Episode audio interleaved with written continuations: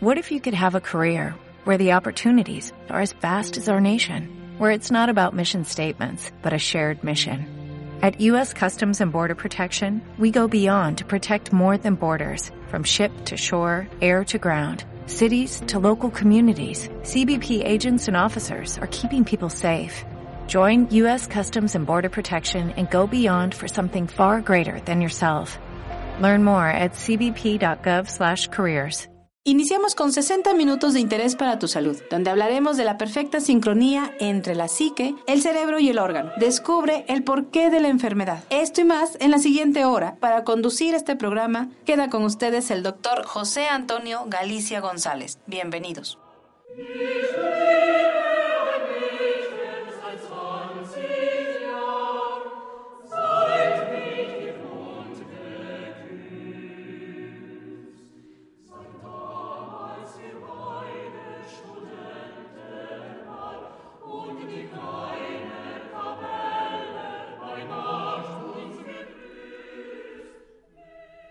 Muy buenos días, tengan todos nuestro auditorio. Es un verdadero gusto y placer estar conversando con ustedes en este su programa Nueva Medicina Germánica con su servidor y amigo doctor José Antonio Galicia González. Eh, gracias a todos los que nos escuchan. En un momento más eh, pasaremos una listita de todos los que nos, los lugares que nos están sintonizando. Agradecemos que que cada semana sigan nuestros programas de, radio. Agradecemos también que lo compartan, que lo posteen, que lo descarguen y lo manden a alguien que crean que lo necesita. Nuestra mejor intención, nuestra mejor labor es para que haya, de alguna manera, una esperanza, una lucha, que cambiemos eh, ese pronóstico tan, tan grave que se nos ha dado. Muchas veces en la medicina convencional nos dicen que ya no se puede hacer nada o que hay un cáncer y que esto eh, en el colectivo de las gentes, en el colectivo de las personas, eh, ya, ya significa un, un sello, una impronta, una huella de muerte. Eso es lo que tenemos que quitar, tenemos que quitarnos el miedo, el pánico, la angustia, la ansiedad, ese temor que no nos deja día y noche estar en paz. Eh, la nueva medicina germánica es un descubrimiento científico por el doctor Ricker Herhammer. Tuve el honor y el gusto de que eh, de conocerlo en Málaga en el 2002 y a partir de ahí me, me he dedicado a compartir, a transmitir estos conocimientos con el mejor de los sentimientos, el poder ayudar a la gente. Recuerde que estamos en la 7 Sur 2506 en la colonia Chulavista, en Puebla de Los Ángeles, si alguien quiere una consulta. Aquí en México, en Puebla, en la 7 Sur 2506, tenemos una clínica para que venga usted y eh, le busquemos y haga usted, eh, permita entender el proceso o el rol que está eh, viviendo y que se quite ese mm, diagnóstico o pronóstico fatal y que podamos entender el sentido de cada enfermedad. Nuestro teléfono de contacto es 01 222 240 7482. Nuestro correo electrónico es con B de bueno biomédica LT, L de Lalo T de Toño, diría biomédica LT, arroba hotmail.com. Síganos en Facebook, José Antonio Galicia González o Nueva Medicina Germánica México. Es un verdadero placer y honor aperturar un programa más con todos ustedes. De verdad, muchas gracias por seguirnos en estos programas. Este es el último programa. Eh, podemos hacer más, eh, pero a veces hay que hablar de otros temas que nos piden. Entonces es el último programa referente a lo que conocemos como epilepsia. Eh, nos quedaremos cortos si únicamente hablamos de epilepsia, por eso eh, los programas anteriores llamamos crisis epileptoides, crisis epilépticas en la nueva medicina germánica. Hemos venido viendo, eh, escuchando estas cinco leyes biológicas y nos hemos detenido un poco en la segunda ley. porque es importante eh, entender qué pasa en esta, en esta segunda ley. De manera que todo programa especial biológico y sensato eh, tiene determinados puntos que, se marcan en esta, en esta segunda ley. Uno es el DHS. Este es el, punto de partida, el inicio de la enfermedad, el inicio de la actividad conflictiva. Eh, tenemos también la conflictolisis, que es el inicio de la fase de reparación, al final de la actividad conflictiva. Tenemos la crisis epileptoide. Este es el punto de cambio entre el crecimiento del edema y la reducción del edema, tanto en el cerebro como en el órgano. Esto es de vital importancia porque es ahí donde van a entrar estas llamadas epilepsias. RN, renormalización vegetativa. Bajo este contexto también se produce cada determinado transcurso de la enfermedad, en cualquier enfermedad.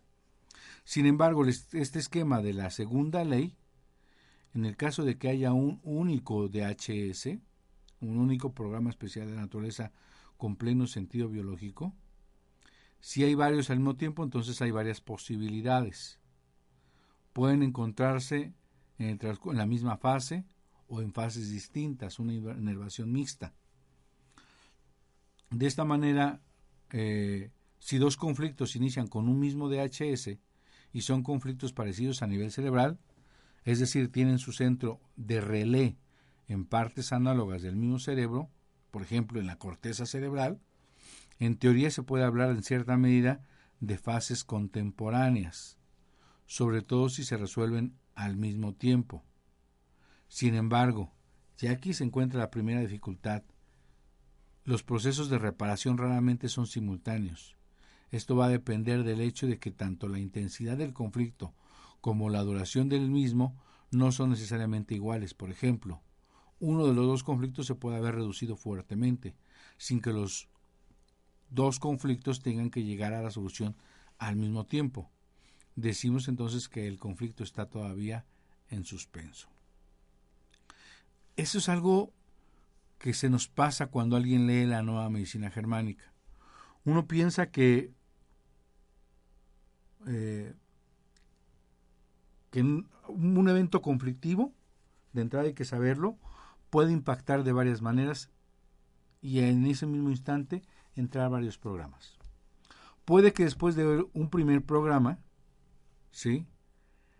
se nos impacte con el diagnóstico el médico diga que tenga cáncer y que es un cáncer agresivo y que es el más invasivo o qué sé yo, que no tiene esperanza, que ya no hay nada que hacer y en eso puede llegar otro impacto.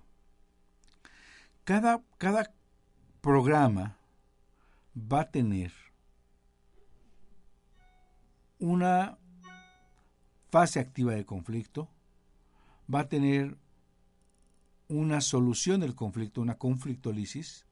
Cada programa va a tener una fase vagotónica posterior a la solución del conflicto A, en el que va a haber edema tanto en el órgano como en el cerebro, dolor, inflamación, infecciones. Va a cada uno va a tener su crisis epileptoide, crisis curativa, y cada uno va a tener su fase posterior a la solución del conflicto B. De esta manera, si son tres conflictos, son tres crisis epileptoides, tres conflictolisis, tres simpaticotonías y tres vagotonías. Si son cinco DHS, cinco programas, son cinco simpaticotonías, son cinco crisis, cinco eh, conflictolisis, cinco eh, fases vagotónica A, cinco crisis epileptoide y cinco fase posconflictolítica B. De esta manera, esta autonía se rompe, el ritmo normal día-noche, y se puede dar uno cuenta que varios, varias crisis epileptoides se pueden presentar una tras otra. Mm, de esta manera, cuando viene la crisis epileptoide, ya estamos prácticamente en la etapa final en la etapa de reparación, restauración. Pero eso no quiere decir que ya salimos de esa situación porque puede que otro programa venga atrás. Eh, este esquema en, una línea horizontal, donde a través de, de, abscisas y ordenadas y a través de mesetas y valles se nos muestra el equilibrio y el desequilibrio después de un DHS y que entra en dos fases siempre y cuando se resuelva el conflicto, es de vital importancia. Este esquema muestra dos denominadas enfermedades, si queremos llamarle cancerosas que transcurren en fases distintas por lo que respecta tanto al momento del DHS como al momento de la conflictólisis, por tanto, también en la crisis epiléptica o epileptoide. Otras dificultades se presentan necesariamente cuando el comienzo de los conflictos aparecen en momentos distintos. Este es el caso más frecuente actualmente porque el paciente sufre el segundo DHS cuando se le comunica brutalmente el diagnóstico y el pronóstico y enferma de un segundo cáncer, de un segundo programa especial. La cosa se vuelve todavía más complicada cuando o durante este tiempo se llega a la conflictolisis, que sin embargo se alternan con nuevas recaídas conflictivas. En muchos casos, un segundo conflicto puede permanecer en actividad permanente, como sucede a menudo con los conflictos de suspensión, en esos casos el paciente no tiene las manos calientes, sino el paciente está medio estresado, dado que se mezcla la simpaticotonía permanente del nuevo conflicto y la vagotonía del conflicto solucionado. Esta rara condición no es comparable en su efecto final con la normotonía, pero es una condición completamente diferente desde el punto de vista cualitativo. En la medicina actual no se toman en cuenta para nada estas cosas. Todo lo que es normal puede ser como mucho una distonía vegetativa. En otras palabras, le podemos decir que está loco. Porque no encontramos nada que nos lleve al origen de su situación. Antes que nada se tiene que conocer y comprender todo esto para poder comprender de nuevo qué significa una crisis epiléptica o epileptoide en el proceso de curación y cuál es su naturaleza cuándo se produce y en qué forma. En sentido estricto, solo en los conflictos motores, la crisis se llama epiléptica y se manifiesta con los típicos ataques epilépticos. Esto es el punto de partida. La epilepsia solo va a estar relacionado con la corteza cerebral, con conflictos motores.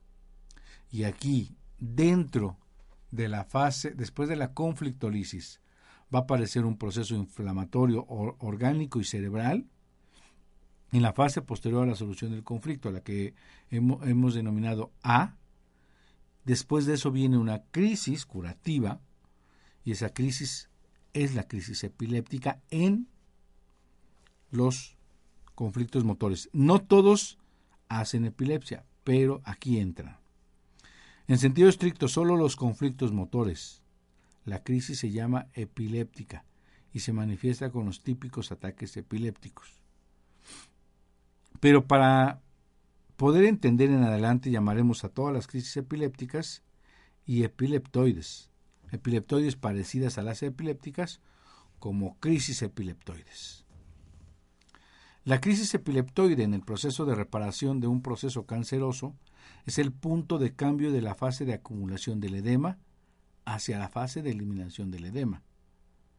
En esta fase intermedia de simpaticotonía,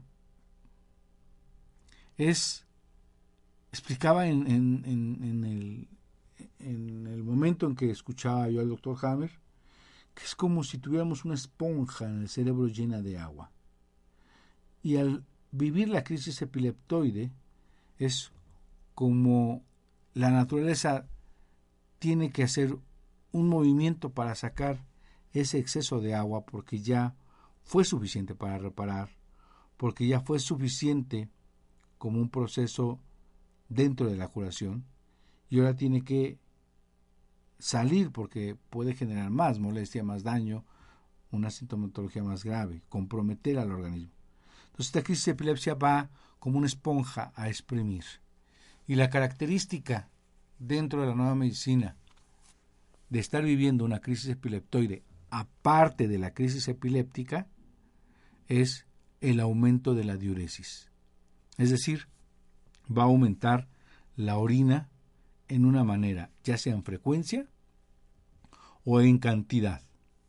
Si está orinando, se me ocurre litro y medio, puede llegar a orinar dos litros, tres litros, tanto en frecuencia como en cantidad.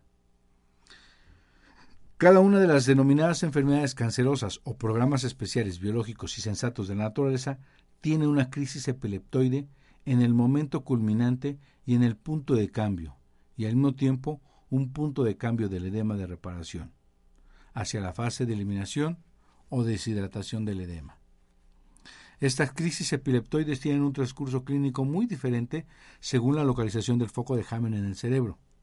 Solo las crisis epilépticas motoras corticales tienen calambres tónico-clónicos, es decir, los movimientos que conocemos de la persona que tiene una epilepsia, por la implicación del centro motor en el giro presental.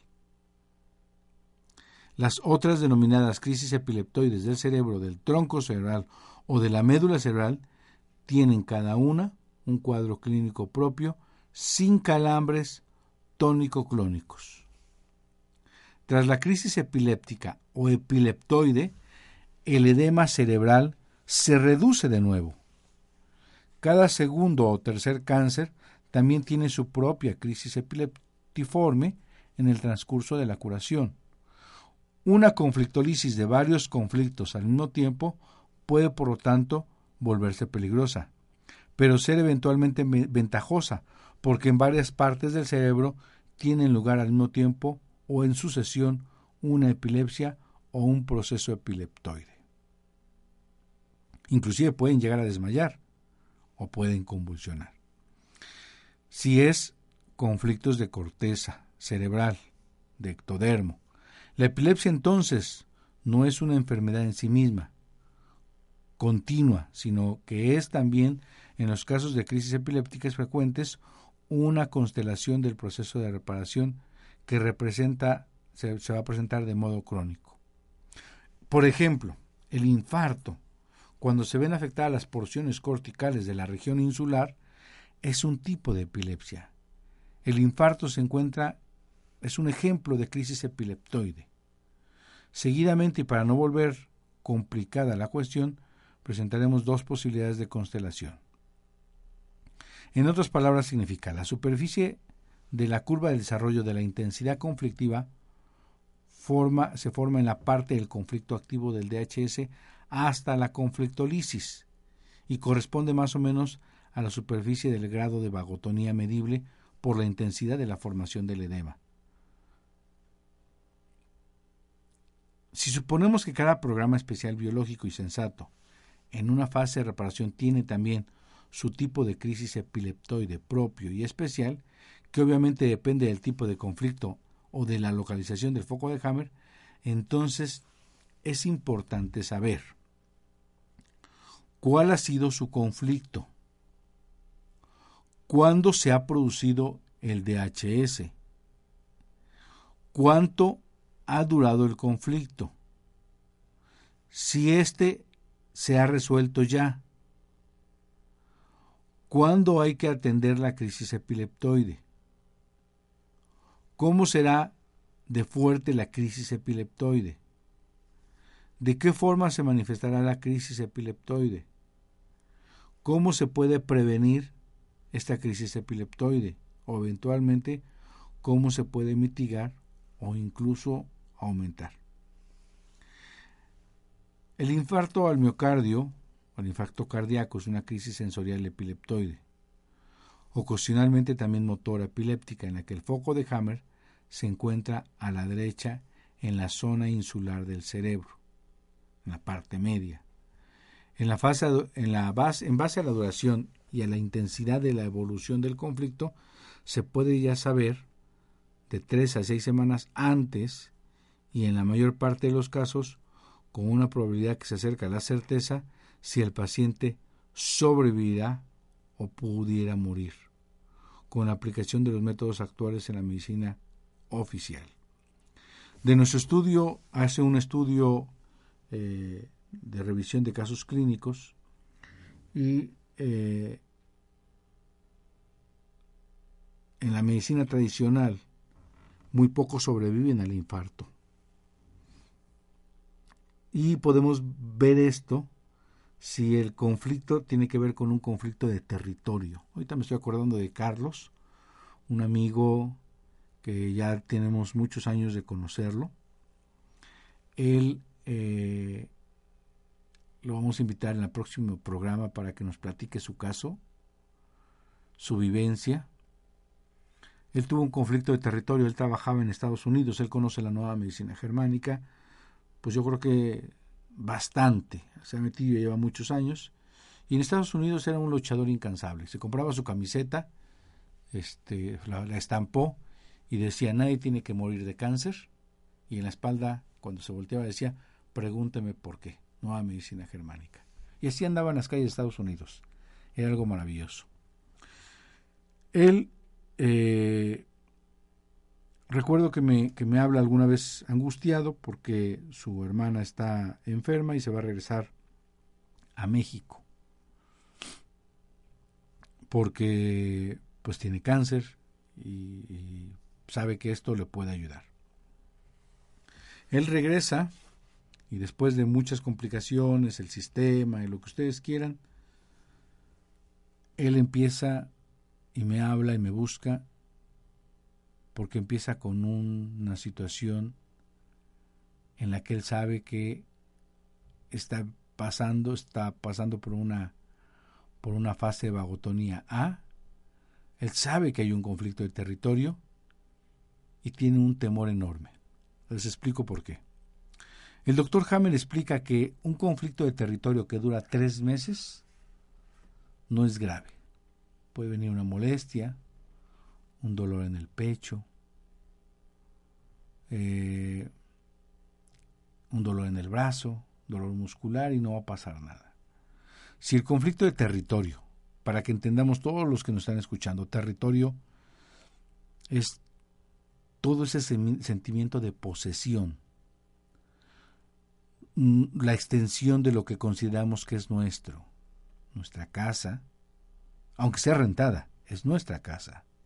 Nuestro vehículo, nuestras pertenencias, eh, nuestras, nuestra familia, nuestro trabajo, cualquier situación de pertenencia que, que nos sintamos invadidos, puede generar un conflicto de territorio. Para Carlos, y el doctor Hammer nos había dicho que después de seis, seis meses viene ya una angina de pecho, ya una situación de preinfarto, de dolor más fuerte, una situación más patológica, con más sintomatología, pero con cuidados y con eh, medicamentos podría estar bien. Entre ellos eh, él sugiere en algún momento cortisona, eh, tomar un poco de café, eh, no meter líquidos al organismo a través de vía endovenosa, ciertos cuidados.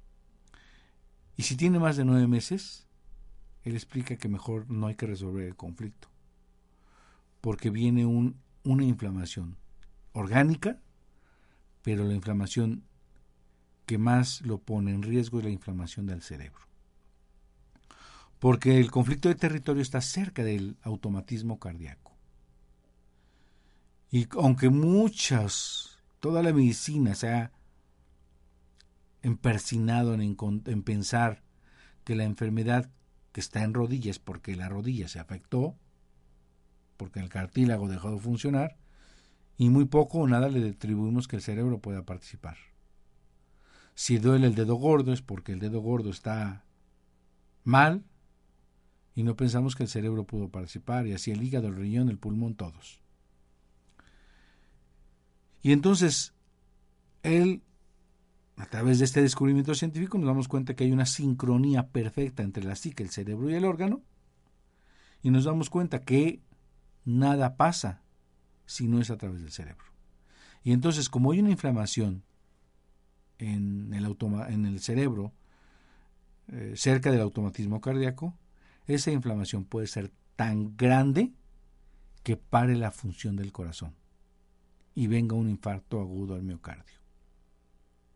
Pero bueno, los vamos a dejar picados, vamos a un corte comercial de nuestros amigos y patrocinadores. La empresa tiene que sobrevivir y nos da un enorme gusto seguir con ustedes aquí en su programa Nueva Medicina Germánica con el doctor José Antonio Galicia González, aquí en On Radio.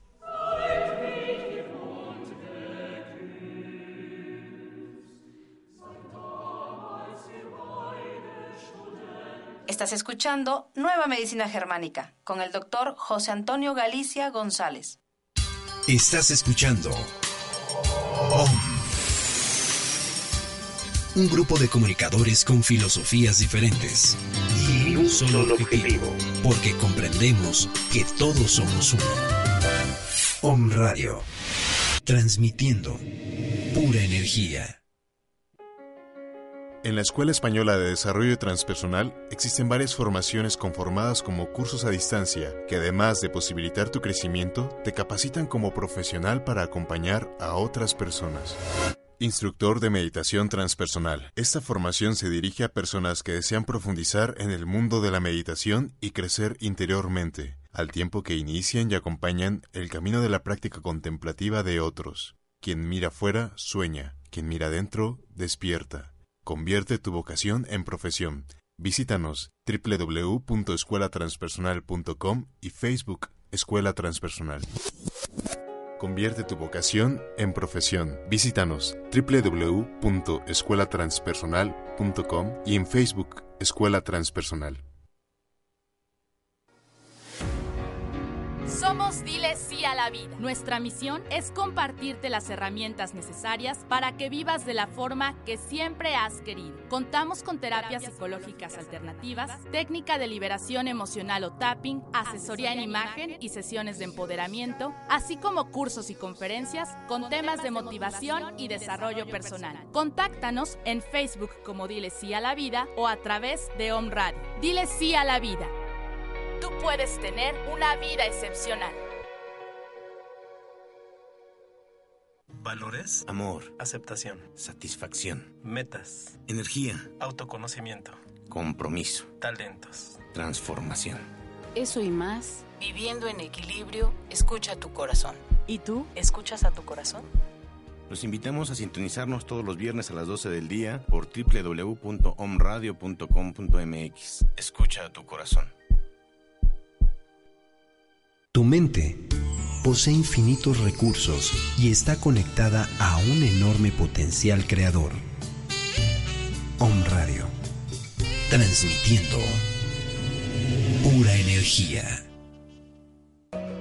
Cereda, Centro de Reconocimiento del Alma, en donde recibimos y acompañamos a quienes estén dispuestos a mirar, reconocer, honrar y ordenar su historia propia y ancestral para lograr equilibrio y pertenencia a través de constelaciones familiares, temas a resolver, problemas emocionales, a nivel empresarial, estados de salud, enfermedades heredadas. Recuerda, Cereda puede ser tu opción.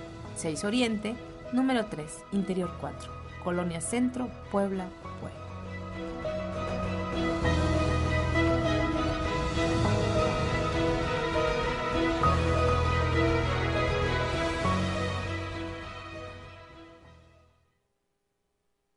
Estás escuchando Nueva Medicina Germánica con el doctor José Antonio Galicia González.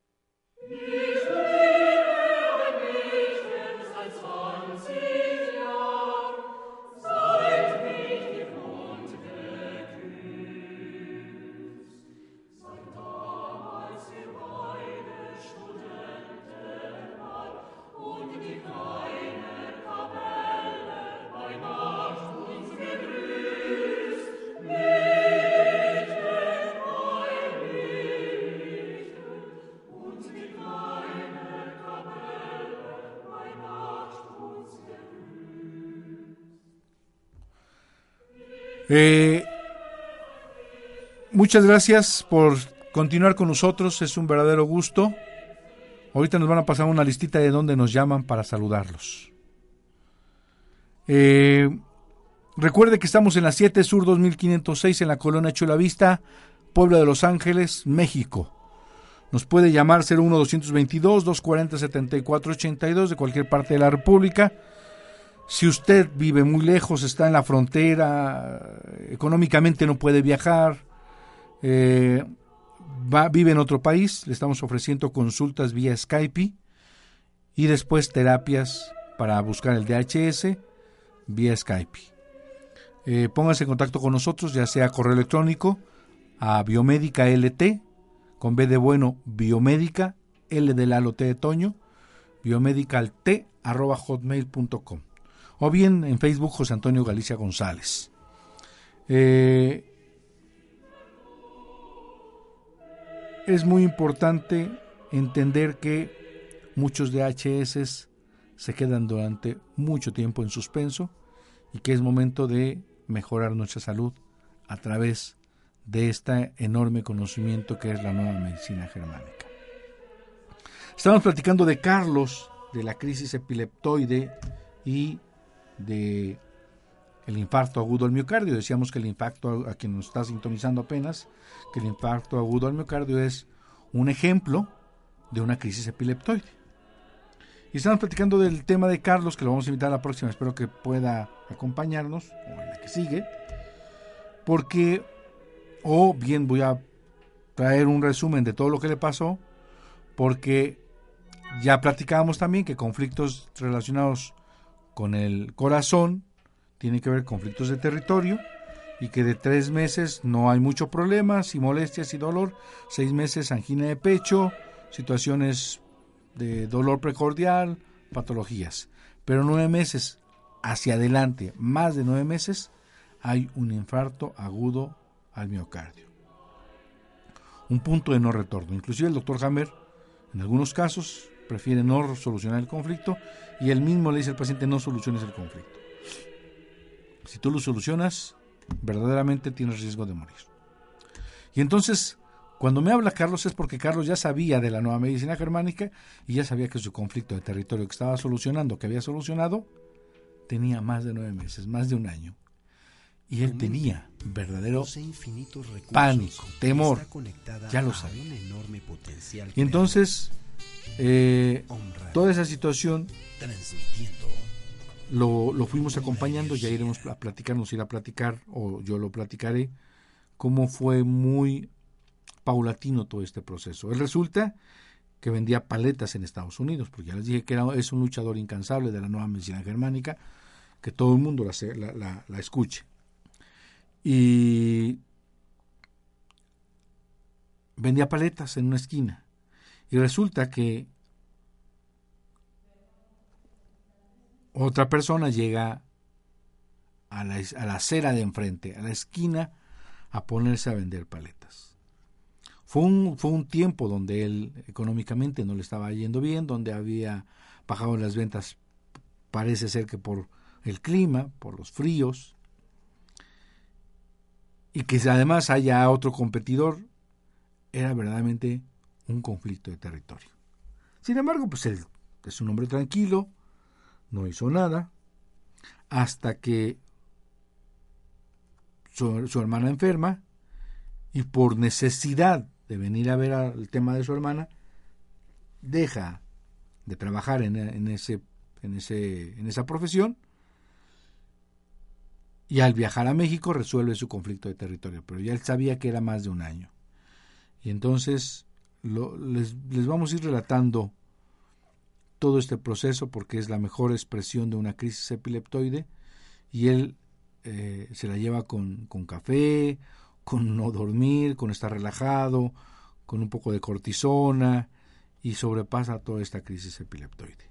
Es un caso precioso en el que nos vimos involucrados y en el que estamos orgullosos de conocer la nueva medicina germánica y de que el doctor Hammer nos haya compartido su descubrimiento porque él pudo sobrevivir a un infarto agudo al miocardio.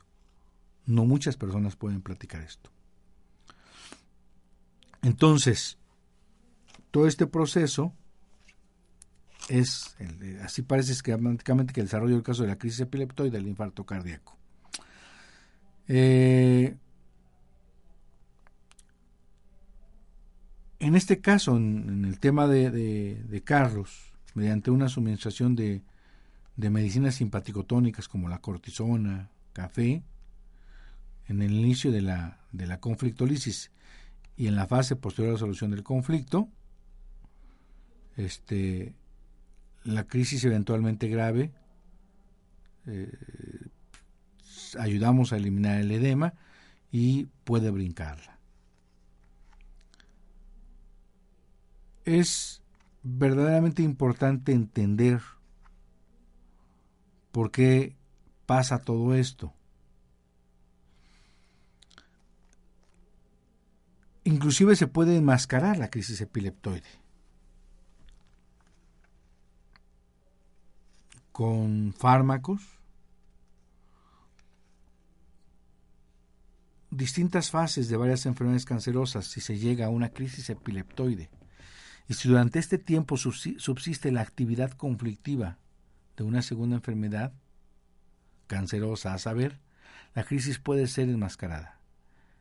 Entonces se verifica un efecto parecido al que manifiesta cuando se suministra cortisona, penicilina u otros simpaticotónicos.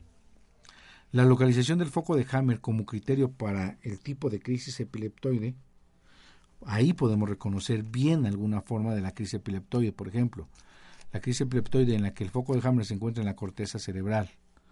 Normalmente se ve afectada toda la corteza y las convulsiones, los calambres tónico-clónicos causados por el centro motor del giro precentral apenas se encuentran. Sin embargo, es mucho más difícil terminar una crisis epiléptica tras un conflicto de desvariación de sí, de conflicto de agua, de madre e incluso cuando todos esos conflictos tengan una crisis específica, porque no, no están correlacionados con la corteza cerebral.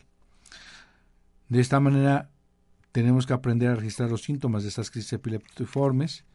El conflicto de desvalorización de sí encontramos el síntoma reconocible es la palidez de la piel con sudor frío, que puede durar horas, días, y a menudo se interpreta erróneamente como colapso de la circulación cardíaca. En realidad es una centralización. La presión sanguínea se cae de nuevo cuando la crisis ha pasado y los vasos se dilatan y se llenan de nuevo tras la denominada fase de constricción capilar periférica.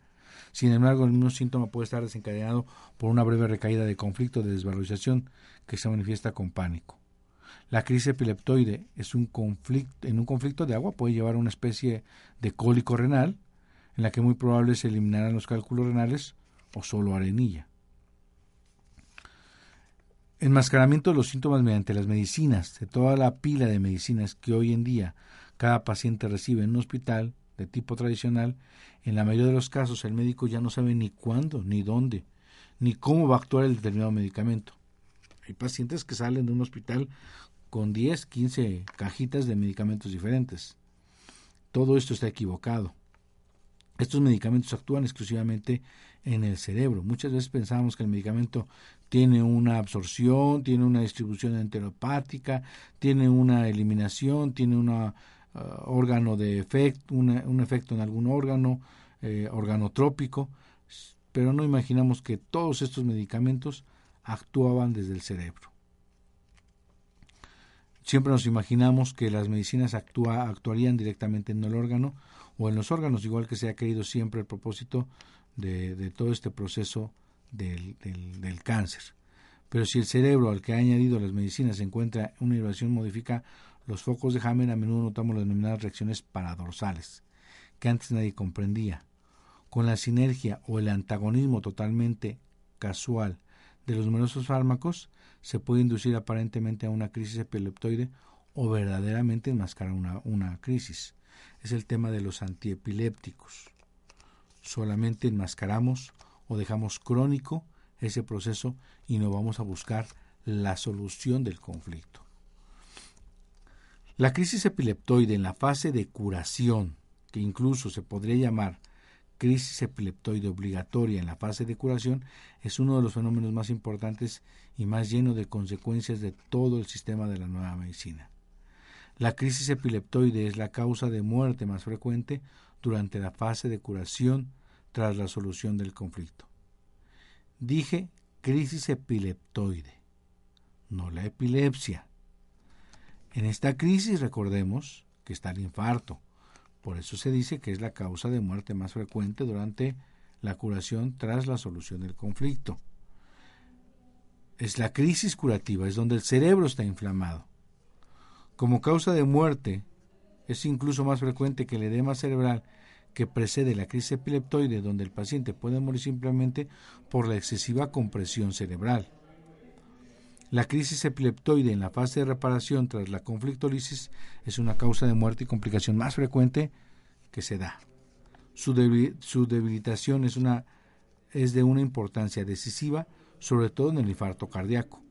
A menudo se dice que en la nueva medicina el 2 al 5% de los pacientes no sobreviven, pero se salvan del 98 o el 95 al 98%. La naturaleza de la crisis epileptoide, tras la larga discusión, nos preguntamos si entonces cuál es la naturaleza de la crisis epileptoide. La crisis epileptoide es el punto de cambio, ya sea la epilepsia o cualquier otro síntoma que está en la crisis epileptoide, es el punto de cambio de la fase de curación. Por lo tanto, inicio de la contrarregulación. Un suceso sensatamente previsto por la madre naturaleza para apretar de nuevo el edema en el cerebro y en el órgano. Para reducir ese edema a través de una presión y sacar ese exceso de agua. Cuanto más intensamente se produce esto, más grande es la posibilidad de supervivencia. Entonces no tenemos que reprimir esta crisis, sino tenemos que sostenerla con remedios simpático-tónicos, por ejemplo la cortisona. E solamente en ciertos momentos, no es para todos, ni es en todo momento. La madre naturaleza que ha servido de una exasperación de todo el conflicto como instrumento para la crisis epileptoide, es decir, el paciente durante la crisis simpático-tónica, dentro de la vagotonía, revive el modo de modo acentuado toda la evolución conflictiva. Cuando más intensamente experimenta esta recaída conflictiva biológica, mayores son sus posibilidades de sobrevivir.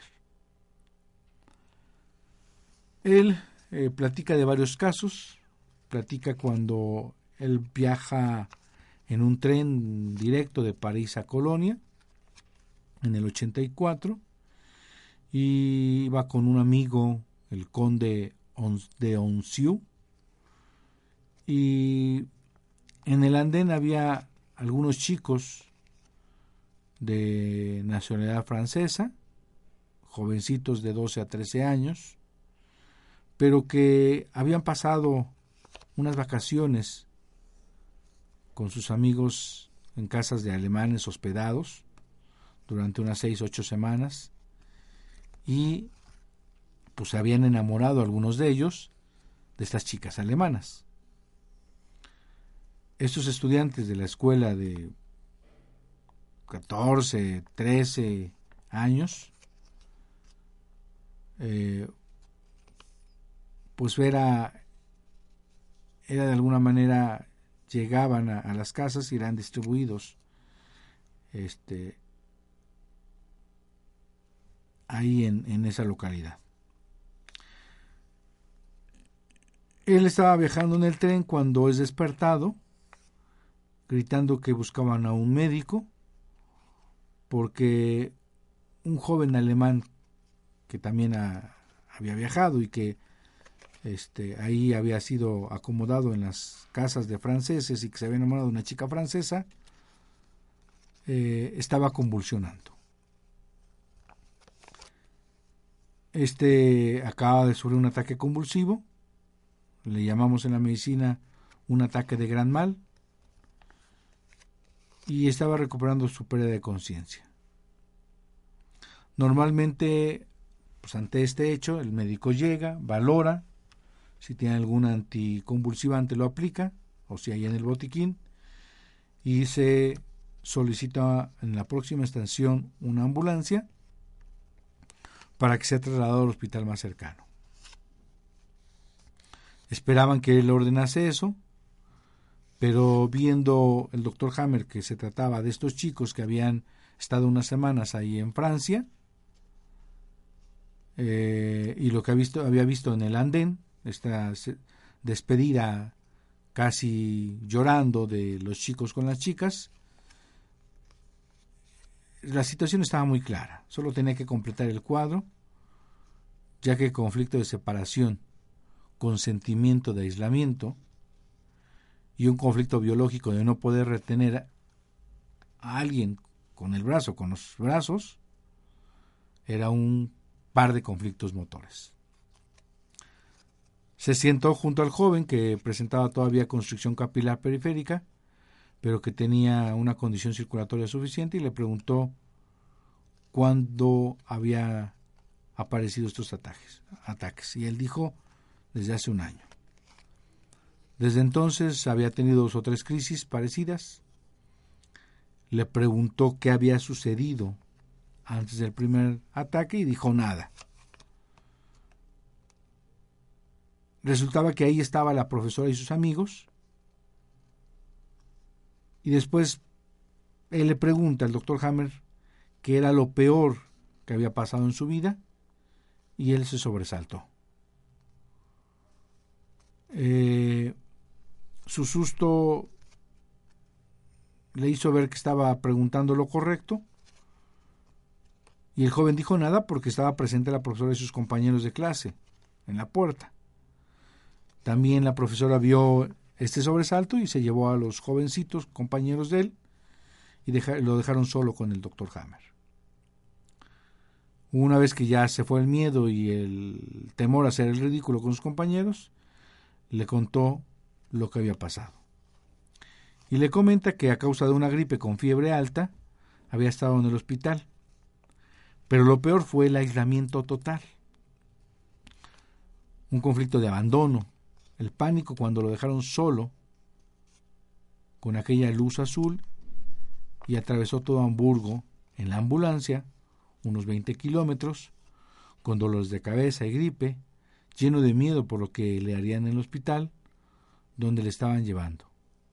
Esto había sucedido hace un año. Uno o dos días después, cuando todo volvió a la normalidad, tuvo en el hospital su primer ataque convulsivo. Esta situación de pánico, de miedo a estar solo, de abandono y aislamiento, se habían repetido otras dos veces de modo un poco menos dramático, por eso había convulsionado dos o tres veces. Seguido, cuando todo volvía a la normalidad, tenía siempre un ataque convulsivo. El doctor Hammer explica a este joven, lo calma, explica que hay un dolor en la separación de la familia francesa, con la que se encontraba muy bien, y en particular de esa separación con la novia. Eh, conocida de esta familia en la que lo habían aceptado, había despertado rápidamente en él y, y, muy fuerte un sentimiento de abandono y aislamiento. Igual entonces cuando tuvo que atravesar Hamburgo en la ambulancia, escuchando sirenas, sonando la luz azul, dijo sí, ha sido de nuevo una sensación como entonces. De esta manera, él explica eh, que al entrar al tren, de alguna manera con sus amigos y haciéndolo saber que, que, llega a su mundo de Hamburgo, que se va a encontrar dentro de la familia, pues había resuelto rápidamente esto. Después le preguntan regresan y le preguntan el jefe del tren si, si lo tienen que llevar al hospital, le dice que no, que todo está bien. Le explica al joven que se fuera a tomar una taza de café o de, té, le obsequia un libro y como no tenía dinero, inclusive le da unos marcos para que se compre un café. Los amigas, las amigos, lo cogen de los brazos abrazándolo y entre gritos de triunfo, toda la banda se va al restaurante del tren. El sentido del café era frenar un poco la vagotonía excesiva de tal modo que volviese improbable una repetición del ataque convulsivo. Lo peor que le había pasado este joven es haber sufrido un par de DHS cuando era transportado en la ambulancia eh, y que si esto se repetía en la primera estación en la que podían parar, pues seguramente a partir de ahí iba a seguir continuando con las convulsiones, iba a presentar rails y iba a encontrar que toda la vida ante DHS o ante recaídas, ante pistas, podría ser etiquetado como una persona con convulsiones o una persona epiléptica. Probablemente se habría vuelto epiléptico toda su vida, o habría permanecido así por este motivo. El doctor Hammer explica a la profesora que solamente lo, lo vigilara, que seguramente iba a estar bien, que después de este quitarle el miedo al abandono, haberlo entendido, eh, pues que iba a estar bien. Le, obsequió el libro al joven para que lo entendiese, para que lo asimilara, y estaba seguro que después de leer sobre el capítulo de epilepsia, pues las cosas estarían más claras. Y pues la profesora le, le dice que ya era difícil encontrar todavía hoy en día médicos que se interesaran por el alma y los miedos de una persona y que supieran cómo tratarla. Es así como este caso responde ante todas las dudas que ustedes tienen. Yo tengo un sobrino que tiene unos hijos, al cual eh, los amo, y esos programas fueron hechos para ellos, porque Toda la familia pensaba que estaban condenados a seguir toda, así toda la vida, habían convulsionado un par de veces, y toda la familia se acentuaba la idea de que estaban enfermos. Y prácticamente se, se sufrían por esta situación. Y la verdad es que quise hacer esto para mi sobrino, para su esposa, para la familia, para todo aquel que crea y piense que está enfermo crónico y que ya no hay nada más que hacer. Hay que encontrar la solución a su conflicto.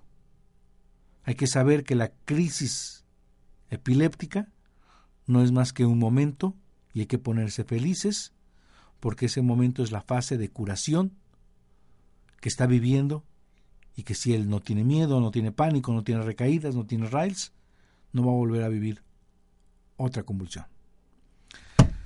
Agradezco como siempre cada semana que nos sigan. Es un verdadero gusto y enorme saludarlos a todos ustedes. Agradecemos desde las Islas Canarias, Tapachula, Oaxaca, Puebla, Ciudad de México, Fresnillo, Kansas, Jalapa, España, Colombia, Ecuador, Argentina y Brasil, que nos siguen semana a semana o que buscan bajar y descargar todos los programas de la nueva medicina germánica Recuerde que estamos en la 7 Sur 2506 en la Colonia Chulavista, en Puebla de Los Ángeles, México. Teléfono 01-222-240-7482. Nuestro celular para urgencias o WhatsApp 2221-400645. Nuestro correo electrónico biomédica L de Lalo T de Toño, biomédica LT arroba hotmail.com. Búsquenos porque estamos dando consultas y extracción de DHS vía Skype. Les mando un abrazo, saludos a mi esposa amada, a mis hijos, a mi familia que me escucha. Nos vemos la próxima semana y les mando un abrazo deseando que se quiten del miedo, que todo tiene solución en la vida, sobre todo si descubren la nueva medicina germánica. Un abrazo para todos, hasta la próxima semana aquí, en esta estación número uno por internet, On Radio. Se despide el doctor José Antonio Galicia González en su programa Nueva Medicina Germánica. Hasta la próxima. Esto fue todo por hoy. Te esperamos el próximo programa para conocer la relación entre mente y cuerpo en Nueva Medicina Germánica.